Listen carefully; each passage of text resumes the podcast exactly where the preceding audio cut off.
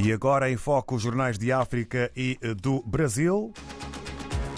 Começamos eh, esta eh, edição eh, pelo jornal Notícias de Moçambique. Mais 600, ou melhor, mais 60 hospitais prontos até 2024. Presidente da República recebendo explicações sobre a reabilitação do Hospital Provincial de Lixinga. É a fotografia que acompanha este título na capa do jornal Notícias em Moçambique. Prejuízo atinge 45 milhões de meticais. Aqui a MEX acumulou prejuízos neste valor e eh, o destaque é também fotográfico para uma aeronave eh, aqui eh, da MEX que, entretanto, retoma operações. Energia solar, capacidade instalada atinge 100 megawatts. É também assunto a fazer manchete na capa do jornal Notícias em Moçambique eh, nesta eh, manhã e neste dia de sexta-feira, onde vamos eh, ainda ao encontro de outras capas que queremos dar conta no dia de hoje, dia 15 de setembro. Em Cabo Verde, a nação, o que está a acontecer em São Vicente desprestigia o poder local e isto não é bom. É uma afirmação de Herménio Fernandes, presidente eh, da AN MVC, MCV, que defende a crise em São Vicente só se resolve com eleições intercalares. É este o título com maior dimensão na capa do jornal eh, cabo-verdiano eh, A Nação. Há ainda uma polémica. Jorge Maurício nega porta giratória, mesmo tendo saltado da Enapor para o grupo ET. Na agricultura, entre a chuva e uma mão de obra escassa e cada vez mais cara, é é também chamada de atenção para a capa eh, do eh, jornal eh, de Cabo Verde, A Nação.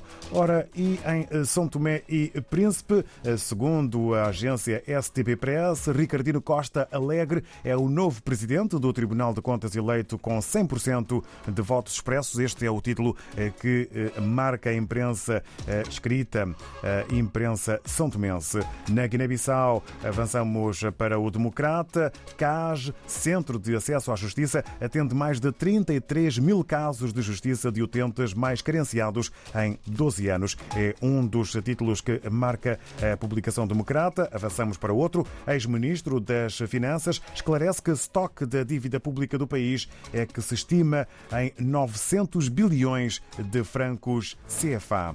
No Brasil temos eh, hoje eh, em foco o jornal O Globo eh, para a acompanharmos a atualidade eh, brasileira e avançamos para já eh, sobre o julgamento histórico. Moraes Severo, Nunes Marques, o mais brando. Veja como votaram os ministros do Supremo Tribunal Federal. Suprema Corte condena os três primeiros réus pelos atos golpistas de 8 de janeiro.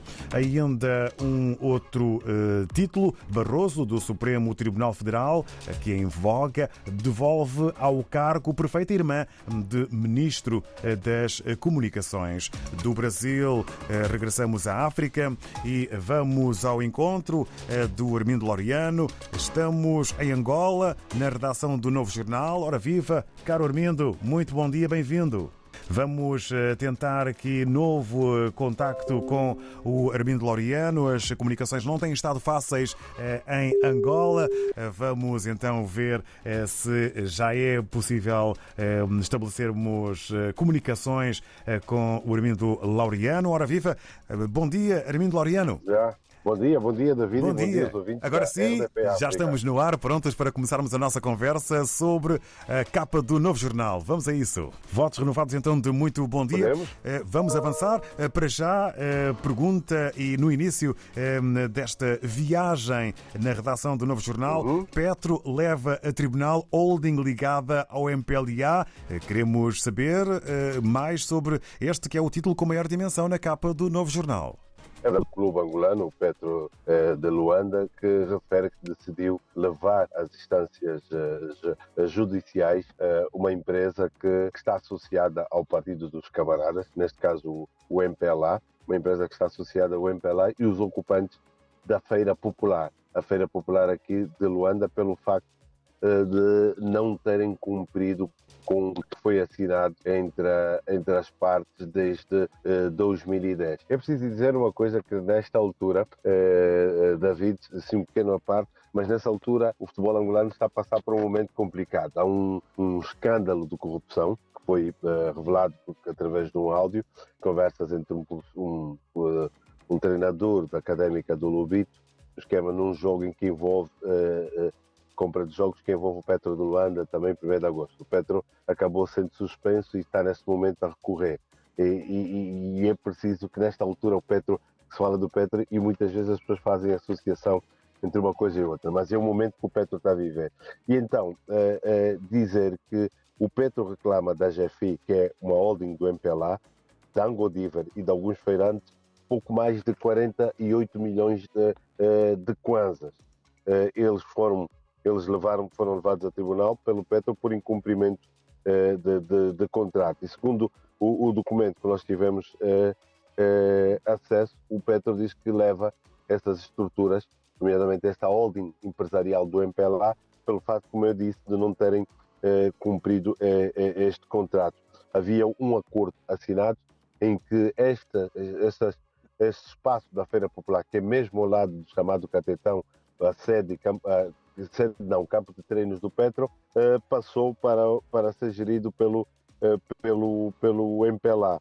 Mas, entretanto, não estavam a cumprir com as obrigações junto do, do, do Petro Atlético de, uh, de Luanda. E então tem sido assim que foram, o Petro decidiu levar o assunto para juízo, porque não, não há possibilidade de, de chegar a um, a um entendimento com, com, com, com a própria estrutura do, do MPLA. Então, é um caso que nós revelamos aqui e que tem estado a fazer também algum barulho numa altura em que há uma polémica muito grande também em termos deste caso de corrupção aqui do futebol nacional.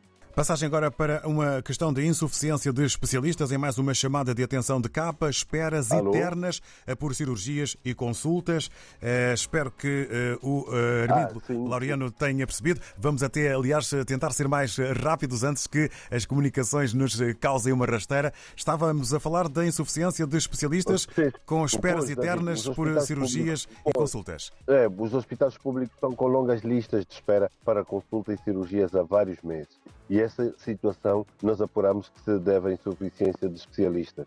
Uh, o Ministério da Saúde anunciou este ano algumas campanhas de cirurgias para acudir o problema, mas o que nós temos é que temos milhares de consultas médicas e de cirurgias aqui no país que se encontram pendentes há vários meses devido a esse problema de, de, de especialistas. Em algumas unidades sanitárias a lista é tão longa que as únicas vagas disponíveis são só para o meio ou mesmo os finais do, do, do próximo ano. Estamos a falar de uh, consultas de cardiologia, neurocirurgia, oftalmologia, urologia, hematologia, eh, endocrinologia, uh, nefrologia e, e, tantos outros.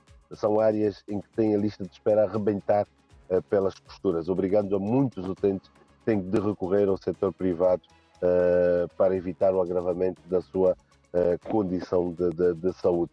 E este é um, é um, é um problema que, que tem aqui. Os nossos repórteres fizeram uma ronda por vários uh, hospitais públicos e, foram, e foi isso que se constatou. Há uma espera muito grande para consultas e outra espera muito maior ainda para, para, para, para cirurgias. E, e, e a grande questão aqui é mesmo a carência de especialistas. Temos poucos especialistas para, para, uh, para as encomendas. Por exemplo, a nível de endocrinologistas, por exemplo, o país só tem, tem apenas 19 uh, especialistas e destes 19, dois ou três trabalham para as instituições públicas.